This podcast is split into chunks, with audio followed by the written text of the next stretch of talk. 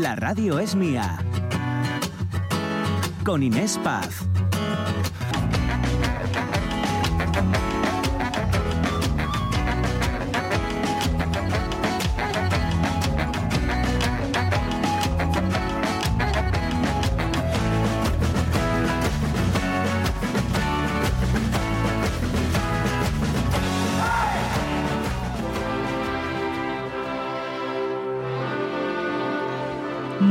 Buenos días, 11 y 7 minutos de este lunes maravilloso. Arrancamos la semana con, no sé cómo decirles, emoción todavía, ilusión.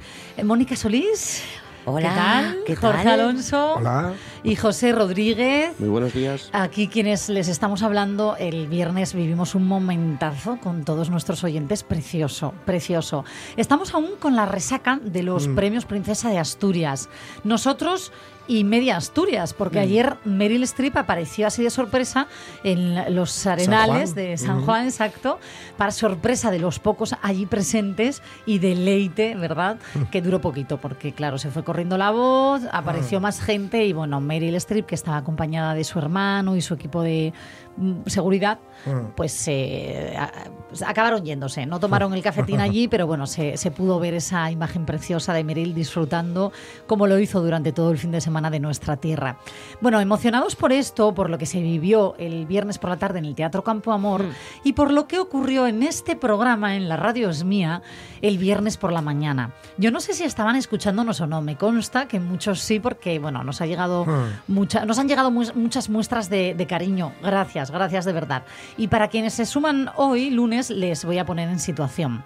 Porque aquí estos cuatro locos que hacemos este programa de la radio es mía, eh, bueno, cuando anunciamos que íbamos a hacer este programa especial desde el Hotel La Reconquista el viernes por la mañana, ya desde principios de semana teníamos un reto. Vamos a recordar cuál era. Mónica Solís, Jorge Alonso, José Rodríguez, ¿os gustan los retos? ¿Os va la marcha? Pues sí.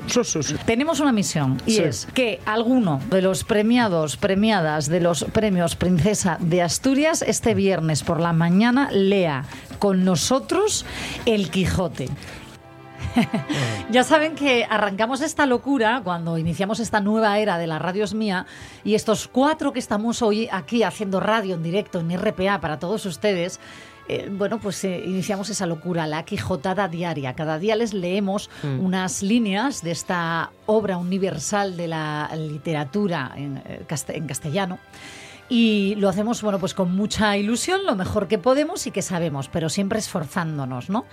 El caso es que le hemos cogido el gusto a, a esto de la Quijotada. Nos consta además que les hace a unos gracia, a otros les deleita.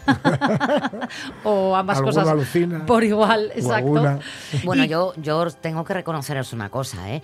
A mí todo el mundo eh, me ha dicho que es una maravilla lo que estamos haciendo. Lo hagamos bien, mejor, como tú dices, Inés, perfecto, imperfecto, con errores. Le ponemos no- ganas, Le ponemos ganas. Pero a todo el mundo le llama la atención la idea, Le ponemos, simplemente. le ponemos Bueno. ganas, pero en el buen sentido, ¿no? ¿no? Esto no es como cuando alguien te, te enseña un corto, que ha grabado un corto, Sí. y le dices, la fotografía es buena. No, aquí Que ya es- está todo es- hecho, es que bueno. el, que es el- Sí, sí, es cuando no sabes es qué el- decir. El, eufemismo de vaya malo que es. Exacto.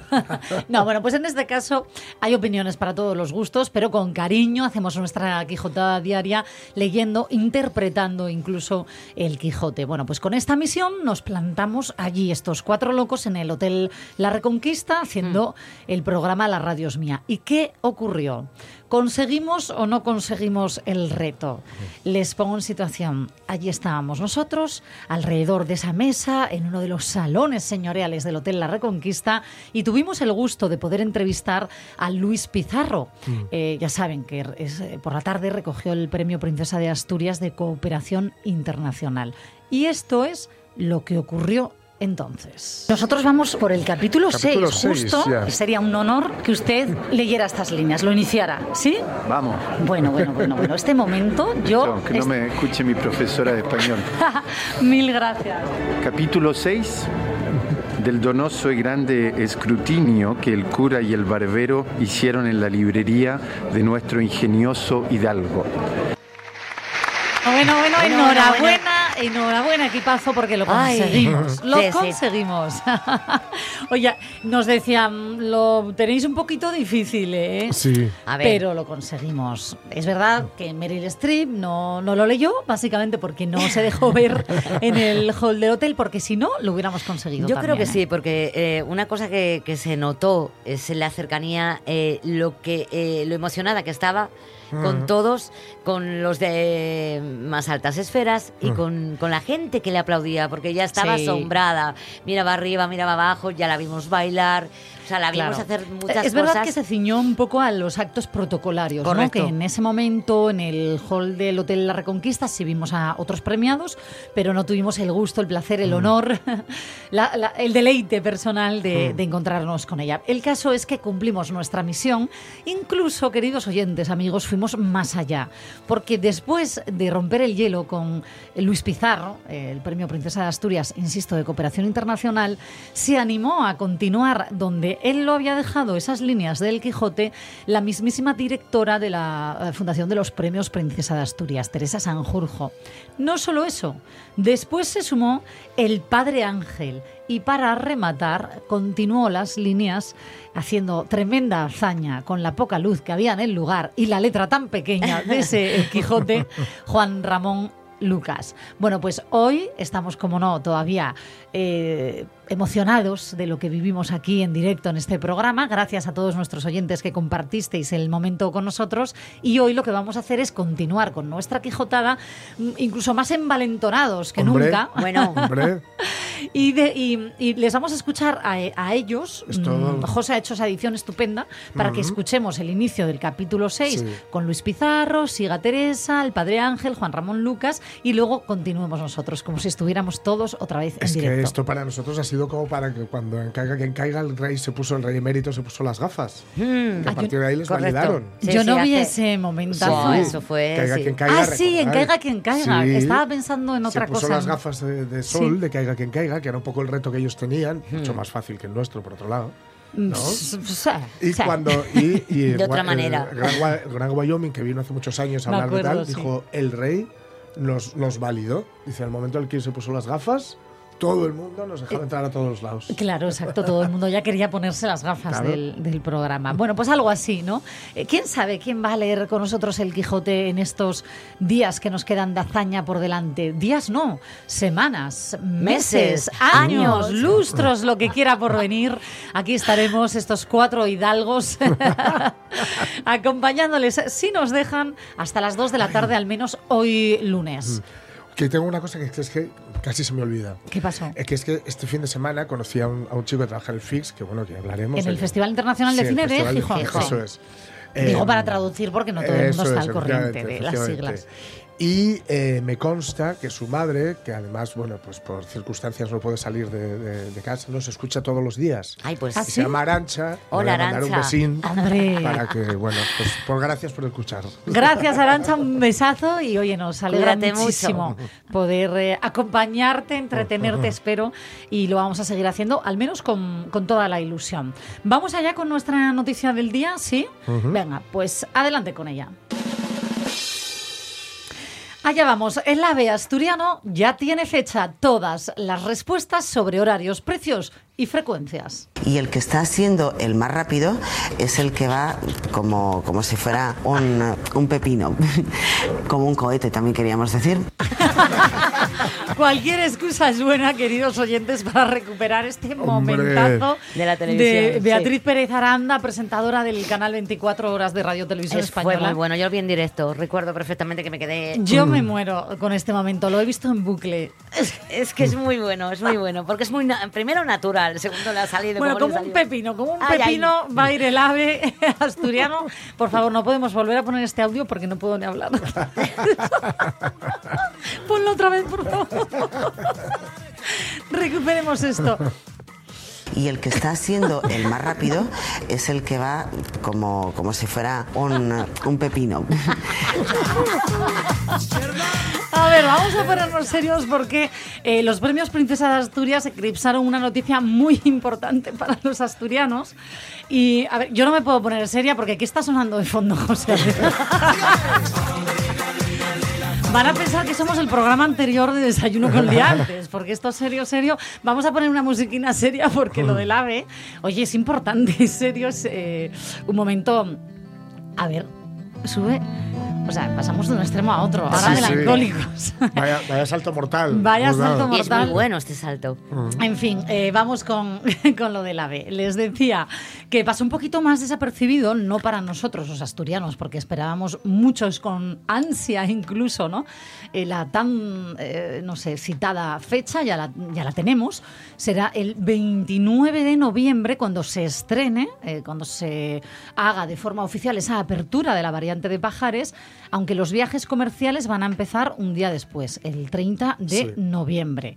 Se pone fin así a una larguísima espera plagada de demoras, con, ojo, hasta 17 anuncios de inauguración que nunca se cumplieron. 17 anuncios. Madre mía. Pero ahí estuvimos los asturianos con fe y al final el que Con espera... paciencia. Con paciencia y con esperanza y al final el que sigue la consigue y llegará la alta velocidad ferroviaria a Asturias para pasajeros y para mercancías, que es muy, muy importante. ¿De acuerdo?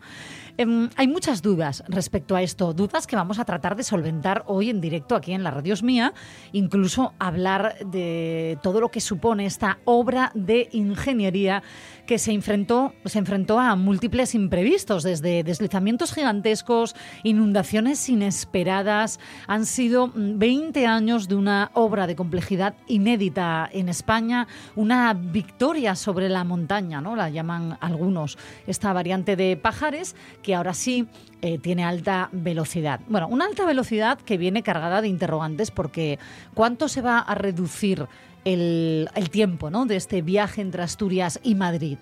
Bueno, pues se llega a la alta velocidad, pero se reduce mm, menos de lo deseado. Una horita y cuarto que se reduce el viaje. O sea, quedaría como en cinco horas, ¿no? Más o menos. Bueno, a ver, oficialmente, mira, esto es, esto es cu- curioso, Jorge, ya que lo nombras, ¿no? Eh, ¿Cuánto tiempo dura ese viaje de Asturias a Madrid? Porque sobre el papel, en esos eh, anuncios oficiales, ¿no? Eh, se hablaba, en la teoría, en la teoría, de que el tiempo en que se tardan en atravesar la rampa de Pajares es de 4 horas y 15 minutos, pero esto no es eh, real, porque No. no- en León ya sabéis que siempre se Sí, hay con retraso, Mm. problemas, hay paradas. Bueno, esa es la teoría. La realidad es que no bajan eh, esos viajes de cinco horas, ¿vale?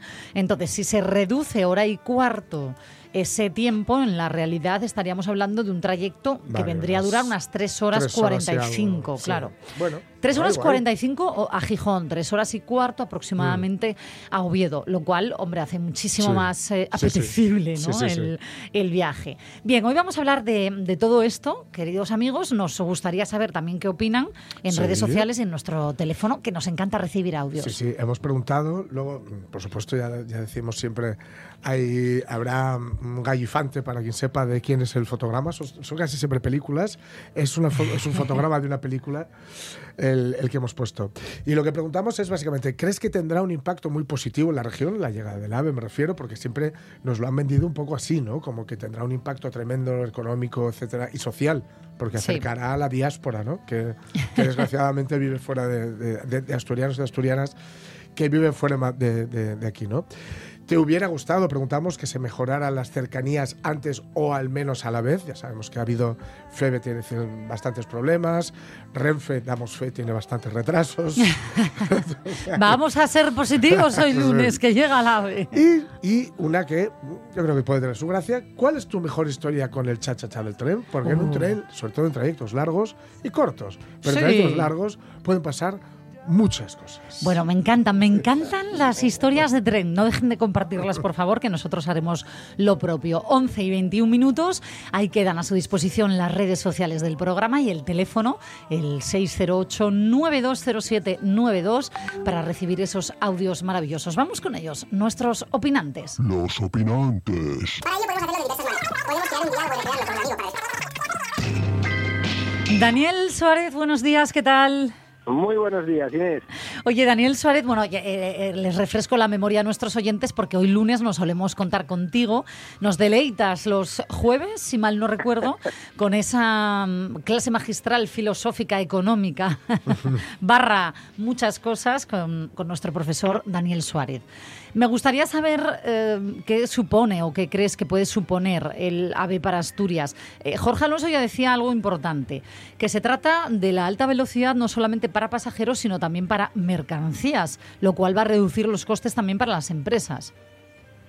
Correcto. De hecho, bueno, eh, para mí el, creo que es un paso fundamental. Estamos en, en la era de la conexión y bueno, voy a empezar desde lo pequeño hasta lo grande. Desde lo pequeño, hoy estoy en Madrid. Ayer he tardado cinco horas en venir. he, tenido que venir a dormir por la noche para poder estar hoy a la, a la mañana, Mm. con lo cual creo que bueno, pues va a generar uno, pues que las personas podamos conciliar mejor las personas que vivimos en Asturias, pero que nos tenemos que mover, que tenemos que viajar para salir a vender, para atender a clientes, pues creo que mejorará nuestro nuestro nivel de vida, nuestra calidad y nos ahorrará costes. Obviamente, yo como soy también una mercancía, Sí. pues claro, yo me pilláis aquí ahora mismo en el retiro con eh, una de las empresas con las que trabajamos. Oye, te acabamos de interrumpir porque me consta que ahora mismo tienes a cuántas personas esperando por ti. Pues mira, ahora tenemos, no, esperando no, porque los tengo ahí ya, los, los he dejado trabajando, tenemos un equipo de seis personas Ah, vale. eh, que bajó a acompañarles y a darles una, una formación de, de gestión y de toma de decisiones, ¿no? Sí. Y bueno, pues si yo tuviera una capacidad, la que tenemos ahora mismo se llama avión. Otra, eh, una segunda derivada es que obviamente a más medios es de esperar económicamente, Sí. esto a lo mejor tendríamos que hablar los jueves, es de esperar que cuando hay más oferta, pues se mejoren también los precios. Uno de los problemas que tenemos también con las conexiones es que el avión a veces es muy caro, tiene unos precios muy elevados. Esto pasó, Daniel, en, en Barcelona, cuando llegó el AVE, los precios de los aviones, tú ahora mismo buscas y es baratísimo volar a Barcelona porque todo el mundo prefiere el AVE. Yo también tengo la esperanza de que esto ocurra en Asturias. Sí, totalmente. Es verdad que yo soy de los que digo que desde un punto de vista económico, o sea, no solo monetario, sino completo, también desde el punto de vista eh, pues de impacto, eh, por debajo de 500 kilómetros, eh, elegir el tren siempre, Siempre. que se pueda, porque obviamente tiene menos impacto también para, pues, para, la, para la casa, ¿no? para el planeta, y, y tenemos menos emisiones. Es verdad que a veces, pues oye, por lo que sea, pues no se puede. Pero siempre recomiendo por debajo de 500 kilómetros, siempre que se pueda, pues, pagar eso. Y en última instancia, como acabas de decir, Inés, los tiempos de espera en tren son mucho menores, porque vas de centro a centro. O sea que ya creo que estamos en un espacio competitivo para que la toma de decisión principal de la persona que viaja, como decía antes, es una mercancía en sí misma, Claro. eh, pueda hacerlo en tren y elegir el tren frente al, al avión, con lo cual me parece un gran avance. Vamos a hablar de los precios, Dani. Vamos a dar información a nuestros oyentes porque todos nos estamos preguntando cuánto va a costar ese billete, ¿no? De momento, desde el Principado, lo que, se- lo que se ha señalado es que la previsión es que esos viajes ronden entre 60 y 90 euros. Quiero entender que solamente un trayecto, la ida, no ida y vuelta, ¿eh? La ida. Sin embargo, todos sabemos que cada vez que se lanza una nueva línea, es verdad que se hace una campaña promocional. Al inicio se supone que serán más baratos, incluso que mm, ya se ha dicho que llegarán esos trenes también low cost. Que, que- que salen hasta por 7 euros a veces el trayecto. ¿eh? Eso es un poco la información que tenemos. Luego habrá que ver la realidad. Igual al cocer mengua. no lo sé. Hombre, menguar de 7 euros ya, Ya, os digo no, que no. Va a ser al revés. Bueno, ahí el, el mercado, obviamente, pues como siempre dependerá de la oferta y la demanda, y aunque estimulemos, porque al final siempre que queremos modificar un comportamiento, una conducta, pues desde el lado de la oferta solemos tender a incentivar. Esto es como cuando las compañías telefónicas regalaban los móviles al principio. Ahora, obviamente, ya los móviles no nos los regalan, porque ya hemos cogido el hábito, ¿no? Entonces, Sí. cuando queremos modificar un comportamiento, es normal pues que desde la administración se incentive. A partir de ahí, pues dependerá, como siempre, de la oferta y la demanda y del mercado. Ojalá, como bien dice Inés, pues lleguen, pues como ya tenemos esas otras compañías, eh, que normalmente se posicionan donde hay mucho volumen y rotación, porque quiere decir que hay negocio para todos, y eso pues es, es bueno para eh, los consumidores. Pero eso, bueno, pues tendremos que esperar y ver. Yo ayer bajé en un tren que tenía tres vagones. Quiere decir que si tenía tres vagones no tenía siete, o sea que la demanda es la que es también. Me, me dices que tenía el tren tres vagones con gente o que el, el largo del tren era tres El vagones. convoy, sí. Eh, sí, yo ayer en el que bajé eran solo tres vagones. Uy, eh, claro, y otras veces que pueden ser pues cinco o seis, obviamente depende de la demanda, pues pondrán más vagones o menos vagones. Sí. Lo que me quiero decir es, no sé el número de personas que irán por vagón, eh, pero bueno, pues en, el, en ese tren que sale las tardes de los domingos, de los que muchos que tenemos que trabajar la semana en Madrid, pues volvemos de, de Asturias en la tarde del domingo, después de comer, después del pasar el día en Asturias. Hombre, eh, obviamente eh, el volumen que tenemos en Asturias de salida, y aquí es donde mete una segunda, que es, claro, eh, ida y vuelta. Yo creo que otra de las grandes posibilidades es que Asturias es un sitio, precioso y que nos acerca eh, a la capital, que son emisores de viajeros. Con lo cual yo en lo que confío es que esa oferta-demanda se vea incrementada por la gente que puede enviar eh, personas, que es Madrid. Claro, claro, mira, eh, eh, a colación de esto, Jorge nos contaba esta mañana, Sí. ¿no? Que eh, por una parte tenemos la noticia de que llega el AVE, por otra, que se van a reducir y mucho los vuelos desde el aeropuerto de Asturias, sobre todo los destinos, ¿no? Sí, porque Entonces muchas veces haremos eso, el coger el tren a Madrid Claro. y para luego coger un avión a más de 500 kilómetros, que me quedo con esa recomendación, Claro. Daniel. Sí, es que se va Lufthansa, ha dejado el aeropuerto de Asturias y, y deja el aeropuerto con 22 vuelos. Eh, no se va a poder ir a, bueno, a todas las ciudades alemanas, a Düsseldorf, por ejemplo. Sí, que había vuelo ir. directo, ¿no? Sí, Y a- desaparece. A, a Vi- a Ve- a Venecia, aprovechados, habéis visto, os habéis encontrado con muchos amigos y amigas que os han contado un, mensaje, un viaje, perdón, a Venecia precisamente porque se iba a Lufthansa, ¿no? Sí, yo tengo unos amigos que se van Sí. ahora aprovechando que queda poquito Parece tiempo. ser, parece ser que es un poco que va a ser una tendencia en, en lo que a vuelos se refiere, que sean de que tengan esta temporalidad veraniega, ¿vale? De ir, Claro. o sea, volver en verano. Ah, vale, vale, vale. Bueno, ahí queda. Eh, Porque, pero es más caro en verano que Claro. irte en en Oferta y demanda. Ya, Oferta ya, y demanda. ya. Oye, Daniel, antes de que, que queremos eh, dejarte trabajar, eh, una, muy breve, es que eh, tú has sido, te escuchamos en ese audio, gracias, que nos enviaste el viernes, eh, porque tú mm, formaste parte este año del jurado del pueblo ejemplar. Así es, sí, la verdad es que bueno, eh, bueno, pues agradecer a la, fundación, pues bueno, que este año ha contado conmigo y agradecer a nuestros compañeros del, jurado porque ha sido una experiencia, pues la verdad que, preciosa, ¿no? Participar en todo el proceso de, conocer las candidaturas maravillosas, que me he quedado realmente impresionado con el trabajo que hay en un montón de, pueblos, en cómo preparan, en, bueno, en cómo eh, pues manifiestan que realmente el rural está vivo, que se siguen integrando cosas y bueno, obviamente, pues la dificultad de tomar la decisión, porque otras candidaturas son preciosas, y también, pues bueno, de, de formar parte de, pues bueno, de estos tres días eh, realmente increíbles en Asturias, mm, que me parece un lujo que lo tengamos, que tengo la sensación que es como experimentar los premios Nobel en casa, Sí, y, y bueno, que la verdad es que es una maravilla también cómo nos posicionan global y cómo tenemos esos espacios. ¿no? La verdad es que, vamos, eh, transmitir también, pues eso, el agradecimiento de todos los miembros del jurado a la, a la fundación, el trabajo que están haciendo impecable. Sí, durante todo el año, ¿eh? que eso siempre lo decimos aquí, Claro. no son unos días, hay un trabajo inmenso detrás. Daniel, tú estuviste el sábado compartiendo con, con sus majestades, los reyes de España, eh, con la princesa Leonor y la infanta Sofía. Y podemos preguntarte eh, de qué hablaste con el rey, porque sé que compartiste unas palabras. ¿De, de qué hablasteis? Bueno, yo ya sabes que como economista siempre estoy con la toma de decisiones. Entonces, pues bueno, eh, el, el rey bueno, dice, oye, muy buena decisión, ¿no? Digo, hombre, eh, ya vamos a hablar de las decisiones, que es muy importante que tomemos buenas decisiones.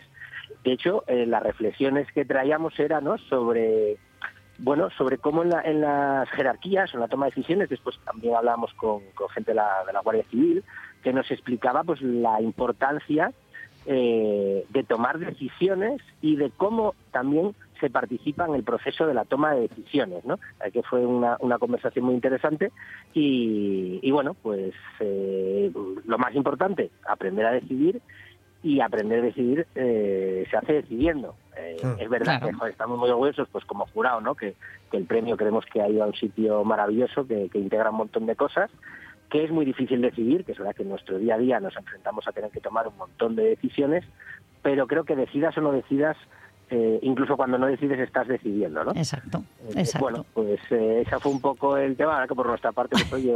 Daniel, Daniel, espera, como le hayas contado todo esto al rey don Felipe, todavía le está girando la cabeza, iba a decir yo, de madre mía, cuánta información. No, no, tenía que haberle dicho de todo es economía hasta las decisiones, o sea... Claro, En- no, yo, yo estuve a punto de decirle... Depende, Depende, claro. Depende. Ahí, claro. Oye, enhorabuena por la decisión. Digo, bueno, depende, ¿no? no a lo mejor no piensan lo mismo los de otro pueblo que están esperando, pero no, claramente dijimos que sí, porque para eso estamos en juego, para tomar una buena decisión y creemos que este año ha sido, un, bueno, como todos, ¿no? Pues un, eh, un premio muy merecido y, Claro que sí. del año que viene. Oye, que por cierto, el viernes cuando hablamos nosotros con los presidentes de las asociaciones vecinales de estas parroquias, eh, estaban súper tristes, preocupadísimos, porque con la tromba de agua que cayó el viernes por la mañana, estaban teniendo bastantes destrozos en, bueno, pues en los espacios ¿no? que estaban preparando para esa recepción.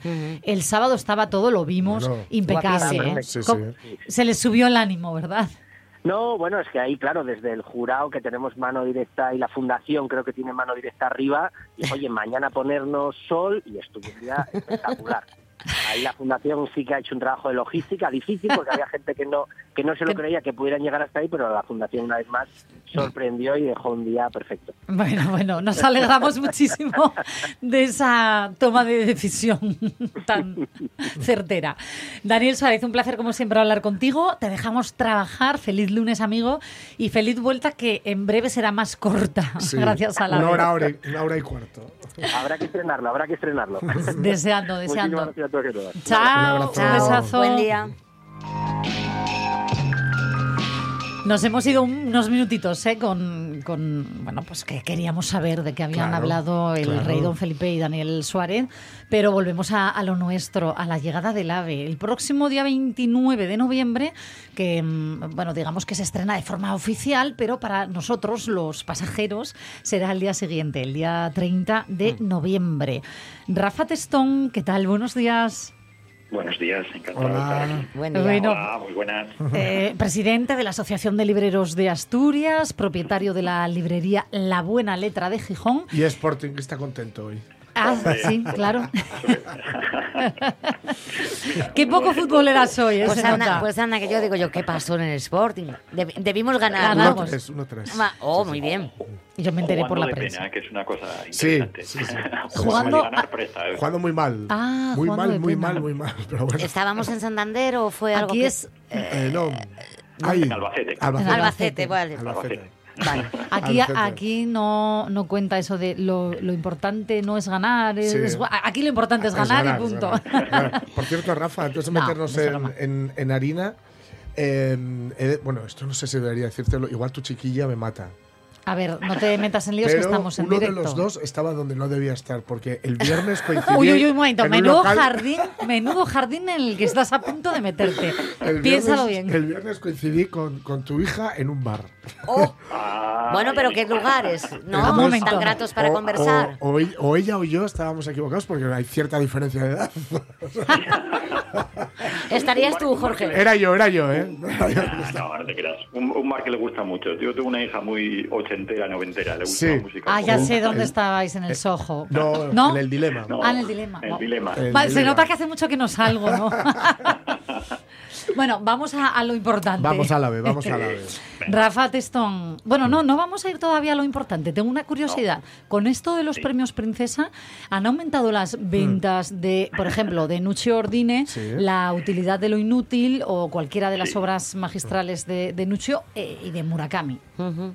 Sí, siempre, siempre se nota mucho. Se nota en dos momentos, cuando anuncian la- a los galardonados y después cuando están aquí los galardonados. La lástima fue que no el, el fallecimiento de Nucho Ordine, pero, ah, pero eso siempre siempre incrementa porque bueno al final los medios de comunicación estáis muy presentes hablando de, de- de Murakami hablando de Nucho Ordine y eh, genera genera inquietud en la gente también y se acerca así lo que pasa es que bueno en el caso de Murakami ya hay que decir que ya es un autor superventas entonces Sí. bueno, tampoco tampoco se nota mucho. Nosotros casi preferimos siempre las librerías estos autores que no conoce mucha gente porque es el que el que abre abre camino. Murakami ya estaba muy. Estuve también en el acto de Murakami en los Jovellanos que fue tengo que decir que la fundación sí da muchos elogios, pero estuvo un poco flojo el acto de Murakami ¿Por? en el Jovellanos. Bien las bibliotecas que hicieron, pero después la, los los eh, los traductores que Sí. tenías que ponerte en la oreja funcionaron mal, hizo que el presentador, Berna González Harbour, no escuchara respuestas de Murakami y se estuvo un poco un poco incómodo. Después el público tampoco lo escuchaba bien, pero Qué bueno, lástima. supongo supongo que al día siguiente fusilarían a cuatro al amanecer. Ya. y todo solucionado. Ay, ay, ay, ay, ay. Bueno, bueno, sí, es una pena, es una pena que un acto con lo que cuesta, ¿no? Eh, organizar esto, luego o los fallos técnicos o no técnicos, Sí. un poco de todo. Bueno, y- y después también pasa que Murakami no es una persona, o sea, está, está- no discuto ya que le den o no el premio, pero no es la persona mm, más sociable a la hora de... No es Meryl Streep. No, No. Dichara- dicharachero no es. No, no, no. Eso, va a llenar de luz cualquier sitio donde esté. Murakami le dio, a mí me daba mucho apuro por la pro- por Bernard González Harbour porque sus respuestas no que fueran monosílabos, pero casi. Y Uy, qué difícil, una- una- qué difícil claro. eso. Ac- Acabo de, de sudar solo de pensarlo. No, no es ¿eh? verdad, cuando entrevistas Horrible. a alguien eh, que te responde con monosílabos, es que hay veces que ya no sabes dónde meterte de No, por en- favor que, claro. que acabe esto ya. Y en cualquier eh, opción comunicativa, o sea, no, no solamente televisión, sino, o sea, la radio es imposible. Bueno, en la radio Claro. puedes tener una música, pero imagínate en televisión. A mí me ha pasado en televisión, por eso lo digo, ¿eh? de entrevistar Horrible. a alguna persona que tú vas con toda la ilusión de compartir, porque no deja de ser un momento en el que compartes y de ver que la otra persona no está nada receptiva y dices, uy, vamos a terminar pronto con esto, pero claro, allí no se podía. En fin, Allí no se podía. Bueno. Ay, vamos a lo nuestro, el AVE, el AVE que llega a Asturias y Sí. ¿qué supone? ¿Qué supone Rafa Testón? ¿Qué crees que puede suponer Bueno. para Asturias, para los asturianos? Yo, yo creo que estamos, eh, es, es generalizado, ¿no? Que, que todo el mundo está esperando esto, porque lo llevamos esperando muchos años y parece que, que nunca llega. Aprovecho para recomendar un libro de trenes, que es Extraños en un tren, de Patricia Highsmith. Qué bueno. Y, y y- reivindicar un poquitín Qué también. bueno. eh, y reivindicar en estos tiempos de, de prisas, de ahorrarnos esa hora que nos vamos a ahorrar en Madrid, pues a reivindicar un poco la, la lentitud y aprovechar esos, ganar el tiempo, que para mí siempre es una expresión que me gusta mucho, ganar el tiempo. Y en el tren yo siempre tengo la sensación de que ganas el tiempo porque a la vez que vas, Sí. muy cómodo, puedes ir leyendo, puedes, Leyendo. puedes ir haciéndote tus cosas. Yo lo veo mejor desde mi punto de vista, ¿eh? cada uno opina, de- lo veo mm, probablemente mejor en la, en la parte económica, en la parte de que las empresas que puedan eh, negociar y que las cosas sean más rápidas, como comentaba el compañero, que puedan ir, y venir mucho más rápido a Madrid, pero a mí me, yo sigo sin tener mucha prisa por, por ir a los sitios y cuando te vas de viaje creo que ahorrarte una hora, al final no supone nada, es una hora que, que tienes ahí, pero, pero encantado de Yo que venga sí, la ¿eh? AVE, yo feliz. sí. Mira, te- yo Feliz, creo que es diferente. que venga la AVE. O sea, te Yo- entiendo yo, lo que ejemplo, dices. Sí. Pero yo creo que cuando, mira, Daniel antes lo decía, ¿no? Aquí hay muchos asturianos viviendo en Madrid mm, por trabajo, básicamente, ¿no?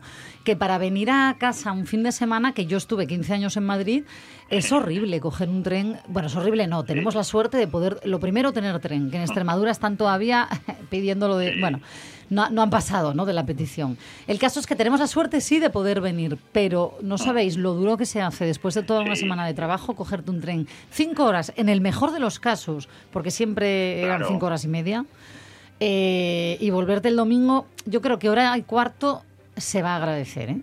Ahora, no sé si compensa ¿eh? semejante inversión y tantos años de espera para tan poca... Y, y lo comentabais antes, lo comentaba Jorge también.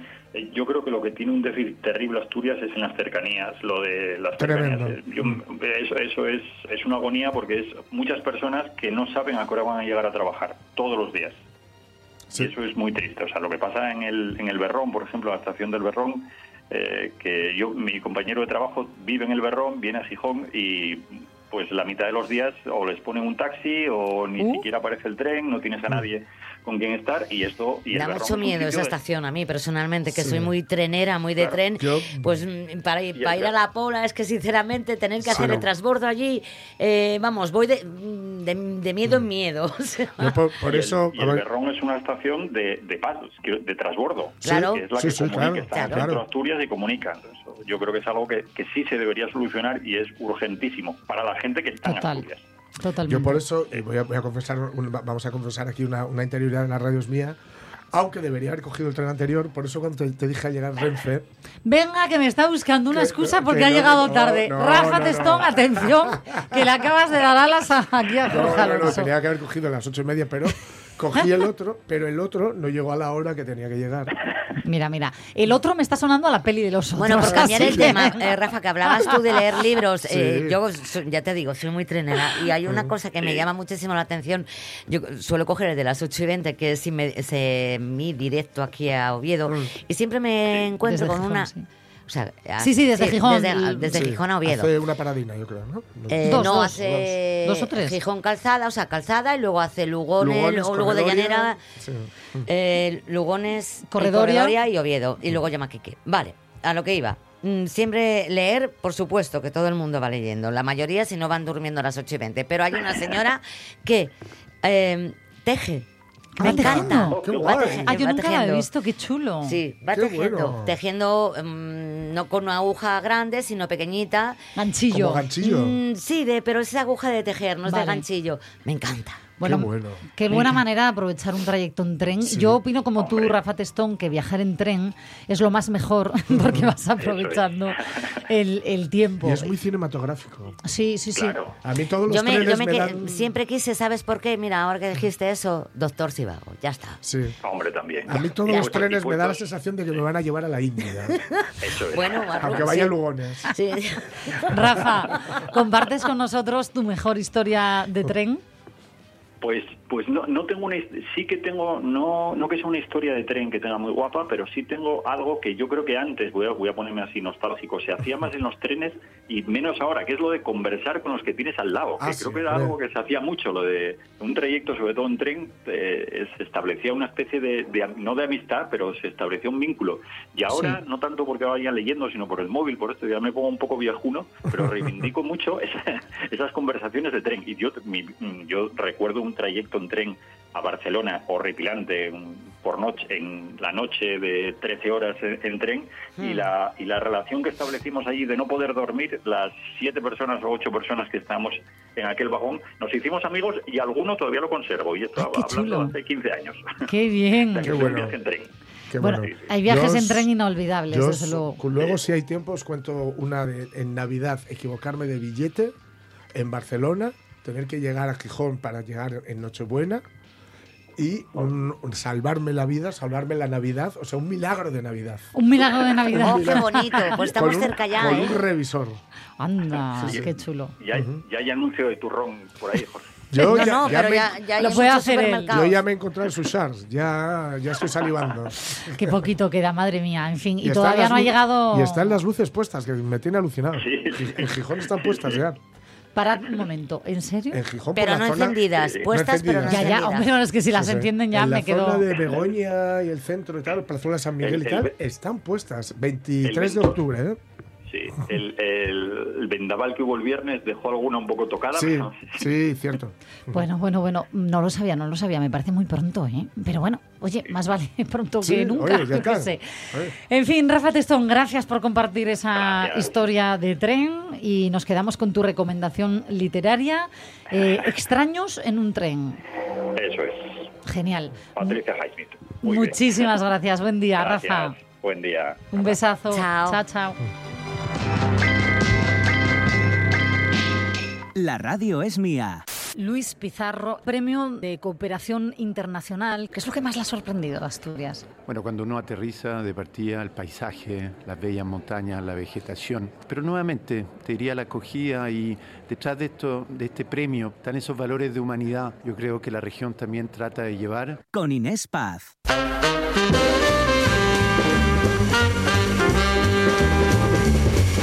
12 menos cuarto de la mañana, hoy nuestra noticia central es la próxima llegada ya con fecha por fin del AVE de la alta velocidad que conectará Asturias con Madrid, pero hay otras noticias interesantes hoy, así que todo tuyo, Jorge Alonso. Me traigo una de un tipo del que so- soy fan y me consta que vosotras también.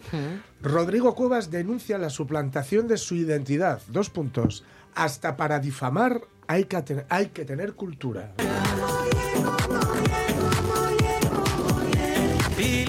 Como ye, exacto, Como como ye. ye, ¿qué, se- Sí. qué está pasando? Como ye, como ye, por cierto, está en México, triunfando. Sí, de sí, gira, sí. precioso. Mira, les invito a que visiten las redes sociales Sí. de Rodrigo Cuevas Ah. porque ha colgado un momento súper bonito en México, triunfando. Triunfando, como triunfando. ¿Sabéis esto no que puede ser de decía Rodrigo manera. Cuevas en los conciertos? En todos los conciertos él decía, cuando yo fui a Madrid a fracasar. Hasta que llenó no sé qué teatro, el Teatro Real creo, dijo cuando fui a Madrid a triunfar. A triunfar. bueno, ¿qué le ha ocurrido? ¿Qué ha pasado? Pidió, fue la semana pasada, a sus seguidores un reporte masivo, es decir, una denuncia masiva a eh, el perfil de redes sociales, Instagram, etcétera, ¿no? Dice, están poniendo en mi boca cosas que nunca dije ni, escri- ni escribí. ¿Qué es lo que pusieron en su boca que nunca dijo ni escribió?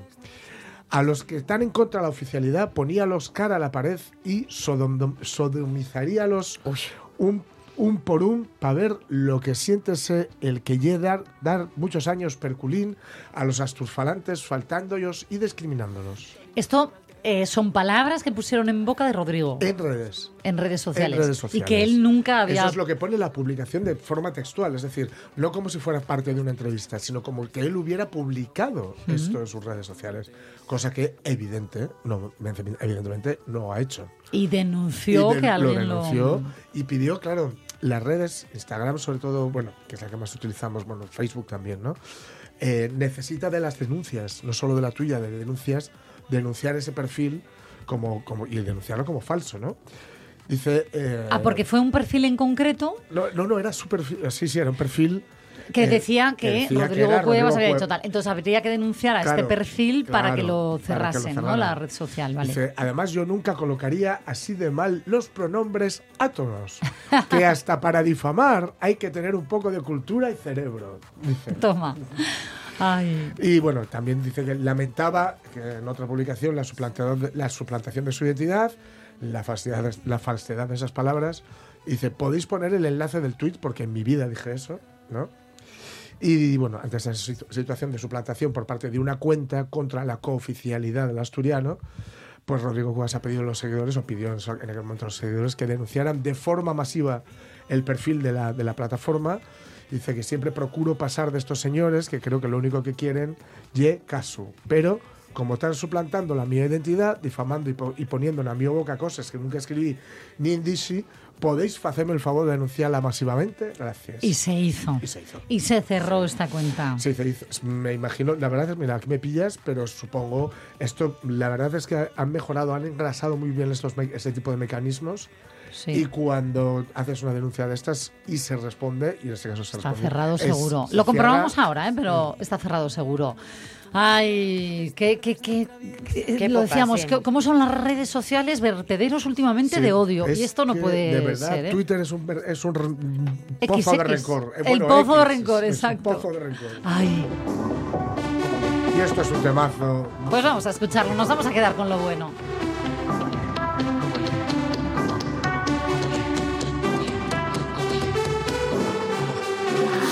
El infiesto me altera Camina y va caleciendo la acera. Anda finca los pasos, es la pasión. Y el bollo más bollo de que asisión Yo lo que quiero y rapa papá Y en lo que quiero y rasque los pies. Pues si lo ves di que ande con cuidado Que tengo les uñas de gato montés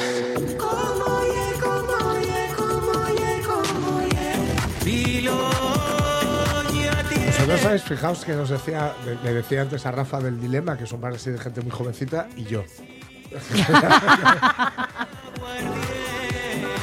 Pues no sé dónde está, Pues ¿eh? el dilema está en, la, en Capua, en la calle Capua, al lado del Tizón y tal. Es un bar muy Ah, chulo de. Vale, vale, lo que antes era el Mediterráneo. Tengo que ponerme Eh, más. eh, Muy, muy de bailar, muy, muy divertido con los dueños. Y tiene también, los dueños tienen también el Fiera, que es un sitio muy, muy Ahora, interesante. tú no puedes hacer eso, tú no puedes decirle a, un- a un colaborador, oye, vi a tu hija de fiesta. Es que, ¿y si la hija le dijo que Estuve en la biblioteca, ¿no? eh, eh, yo qué sé, estudiando No. en casa de. Porque la viste el viernes de noche. A las 3 de la mañana no hay ninguna biblioteca. Ya, ya, pero no sé, no vuelvas, no vuelvas, que te Pero metes en bueno. un jardín. Pero, ¿sabéis más. lo que presta eh, escuchar un, un local, guau, o sea, chavalería, cantando una canción eh, que diga esto y cantando se- en asturiano? se ponen este Es tipo de uno- canciones es por la uno noche a los- bailar, Es qué bien. uno de los hits de- del bar. Y la gente enloquece con como oye y presta, ves a los que son de fuera tal ahí poniendo la oreja y oye quién es este tío tal no sé qué Mola, Pues mola. Qué bien para escuchar y para bailar.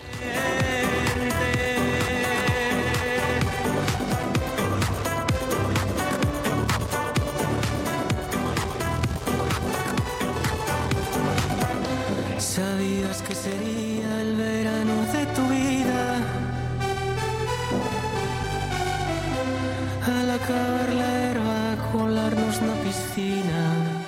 Bueno, el teléfono de damnificados también sigue abierto por si la hija de Rafa Testón quiere denunciar en directo esta intromisión. 608-920792. Y con esto que comentamos que le ha pasado a Rodrigo Cuevas, vamos a abrir nuestro programa a una experta como tal en redes sociales en comunicación digital. Enredados.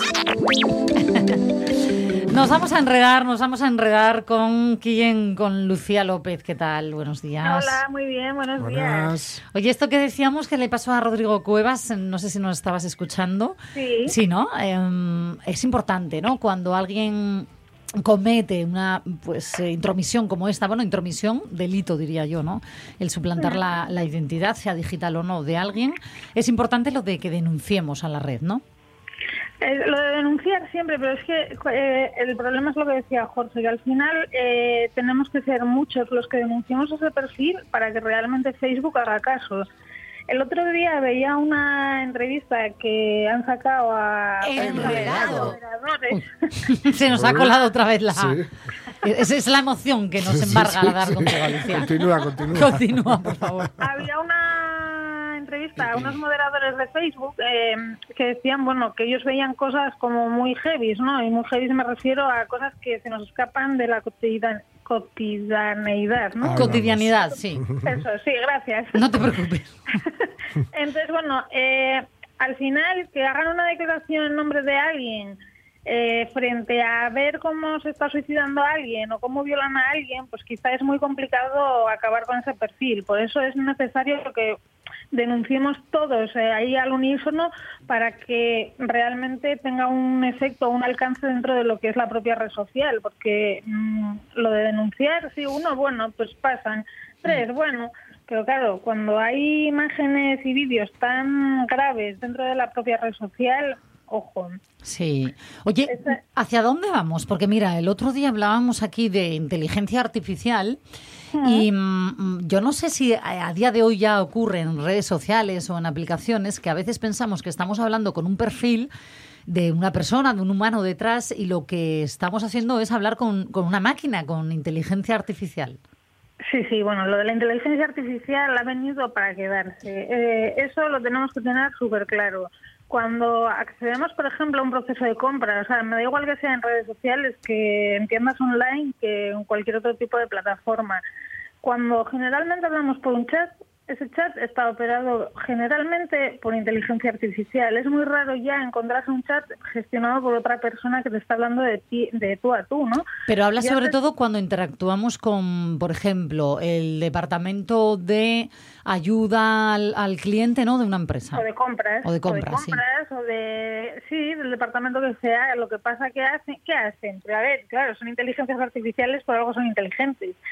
Eh, lo que hacen es poner un nombre, digamos, cotidiano, que es con el que tú te relacionas, pensando en que esa, ese bot, ese chatbot, es una persona en vez de un robot como tal, ¿no? Que a lo mejor ahí sí que deberíamos de especificar un poco, pues bueno, es que soy eh, un robot que está hablando contigo y que tengo esta inteligencia artificial. ¿Por ¿Y qué es lo que dicen? ¿Soy Lucía del departamento de...? Claro, ¿Sí? de compras, claro, o de lo que sea. Yo acabo de estar hablando hace un rato con uno de ellos y claro, es que llega un momento que haces preguntas y que no te saben responder, porque son preguntas quizás tan sumamente específicas que les haces de lo que te pasa, yo qué sé, pues estoy hablando de telecomunicación, ¿vale? Eh, Internet en casa.